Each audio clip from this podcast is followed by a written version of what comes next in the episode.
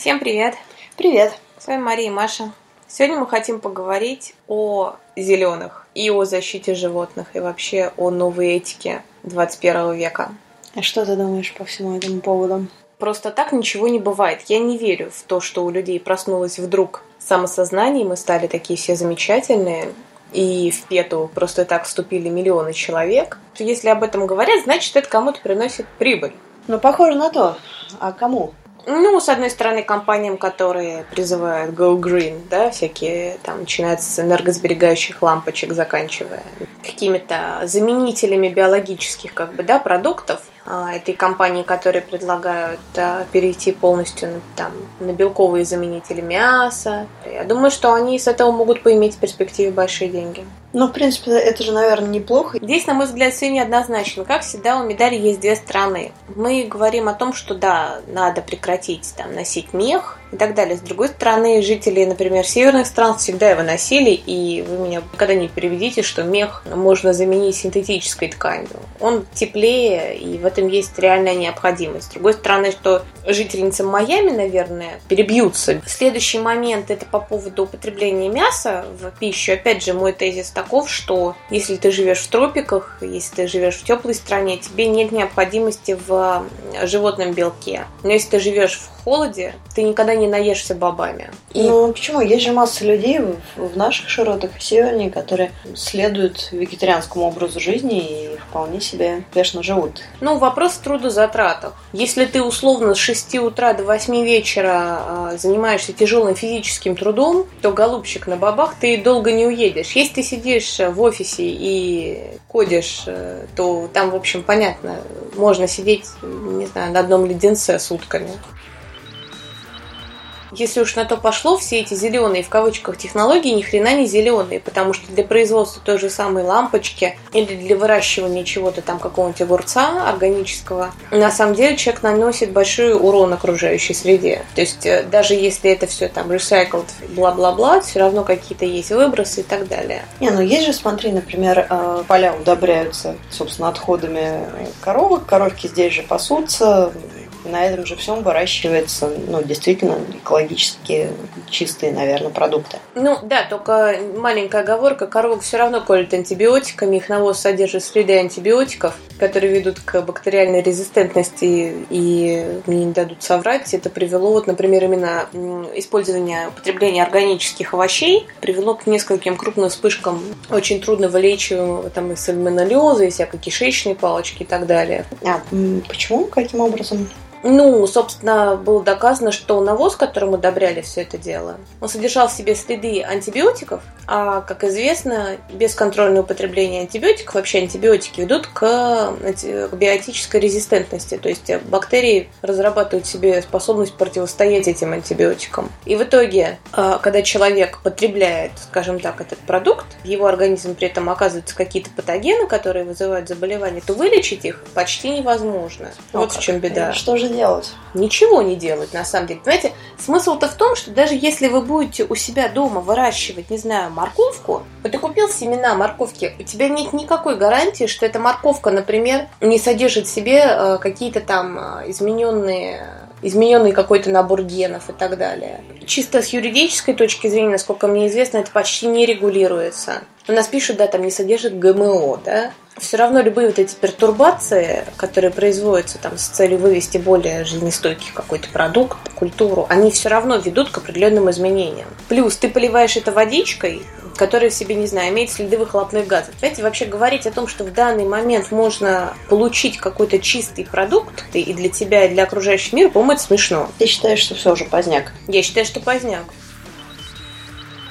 Вопрос в том, что не надо просто идти дальше, потому что на Западе, например, собираются активно внедрять э, генетически измененные растения, генетически измененные там, рыбу, мясо. А как относится даже ПЕТа вот к таким вещам? ПЕТа собственно, занимается в основном спасением животных как бы от непосредственной агрессии да, человека. Если мы говорим о том, что там кого-то где-то режут, кого-то где-то кушают, то есть это уже некое готовое животное, тогда понятно, пета у нас там против, они будут призывать, в общем, все это прекратить и так далее. Но тут, понимаешь, речь идет уже о чем? Например, будут производиться мясо без как бы без наличия самого животного, то есть просто все в чашке Петы. Я не думаю, что это вообще юрисдикция Петы.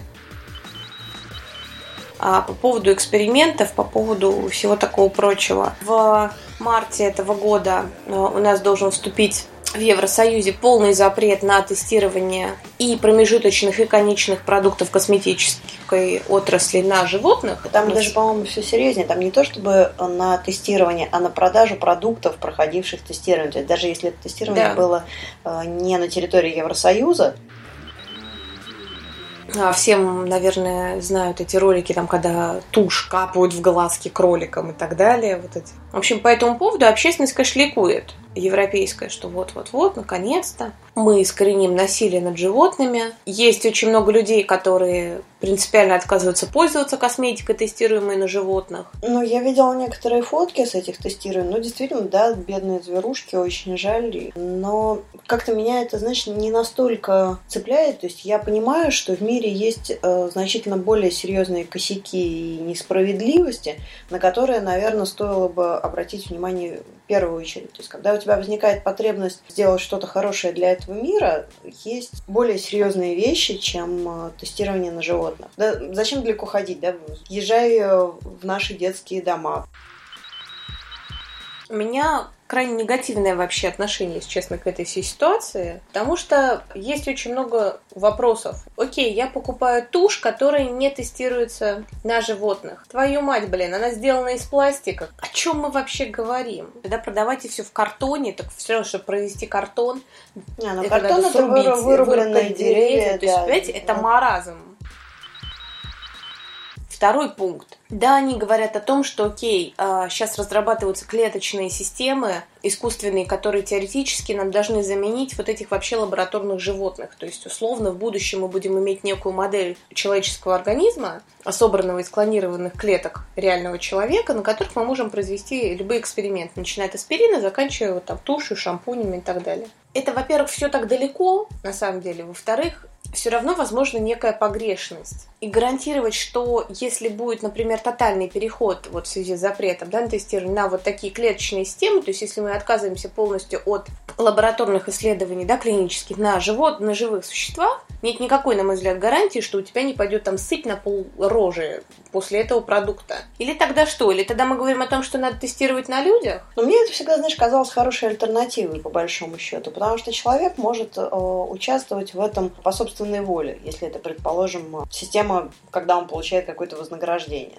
Абсолютно негуманный подход, да, сейчас меня полетят камни, у нас куча народу сидит в тюрьмах. Я только хотела сказать, что на бомжах, что ли, предлагаешь тестировать, и на этих, на зэках? Да, почему нет? Все вот эти наши системы, они испытывают регулярно кризис, и там много воплей, перенаселенные тюрьмы. Предложите этим людям отработать свою, ну, фактически это что? Это некий долг общества. Но, с другой стороны, это не самая, как бы, чистая контрольная группа. Зачастую среди зэков есть люди с ослабленным иммунитетом в силу заражения ВИЧ, в силу наличия хронических заболеваний. Ну, это же, наверное, тоже можно все как-то оттестировать. Нет, ну можно, прочее. понятно. Просто с человеком, ну, понимаешь, что начнут, конечно, верещать эти всякие защитники человека.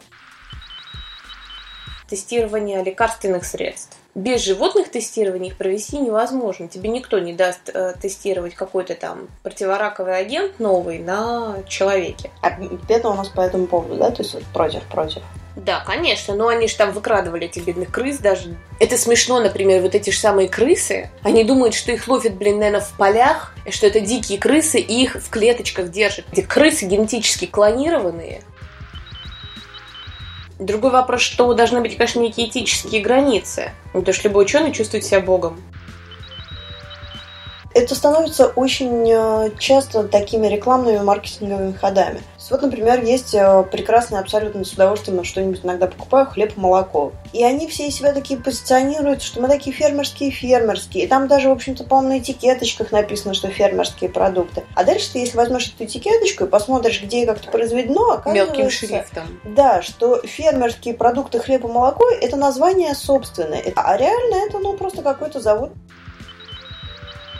Некоторые организации нас призывают условно вернуться там в каменный век, ну это я так, и полностью отказаться от каких-то вот благ цивилизации. Чего далеко ходить? Соединения, которые использовались там на Востоке и в Индии для подводки глаз, каял, да, черный, они канцерогенные, как выяснилось. Тем не менее, они до сих пор продаются, у нас экспортируются. Знаете, вот человек думает такой, блин, Индия, там что-то натуральное, наверное, да, круто. В природе очень много ядов. Не всегда все, что натурально, оно хорошо. Да, это, кстати, еще одна тема, которая всегда как-то очень так цепляет, что вот я купил вот это вот натуральное, и значит, угу. оно мне не повредит. Блин, мухоморы. Еще один момент, по поводу которого спорят защитники животных, противники животных, это то, что с биологической точки зрения человек стоит наверху да, этой пирамиды пищевой, и вроде как все должно работать на него, и это нормально. Я думаю, что это какая-то очень условная вещь. И в целом такая усредненная позиция, не бросаясь из крайности в крайность, она заключается в том, что есть набор действий, набор потребностей, которые действительно связаны с э, жизнеобеспечением. И есть что-то сверх того. И если тебе нужна, ну, скажем, шуба, чтобы защищаться от холода, я считаю, что да, это допустимо носить мех. Ну, ты помнишь, вот мы в прошлом выпуске говорили по поводу еды, да, сколько выбрасывается?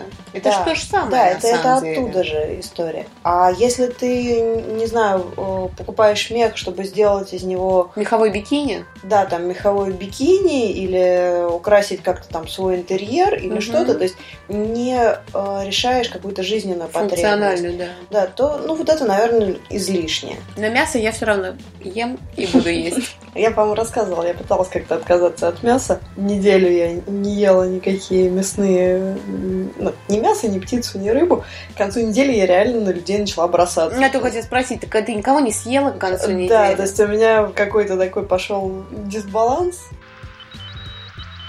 Друзья, напишите нам, как вы относитесь к идее озеленить весь мир, как вы относитесь к теме тестирования на животных. Используете ли вы косметику, лекарственные препараты, а, носите ли вы мех? А Кстати, были... я вдруг подумала, извините, перебью. Если все это довести до абсурда, то бедным каким-нибудь пигмеям запретят строить э, хижины-мазанки, обмазанные коровьим навозом. Это же тоже, наверное, насилие над животным и кража интеллектуальной собственности животного.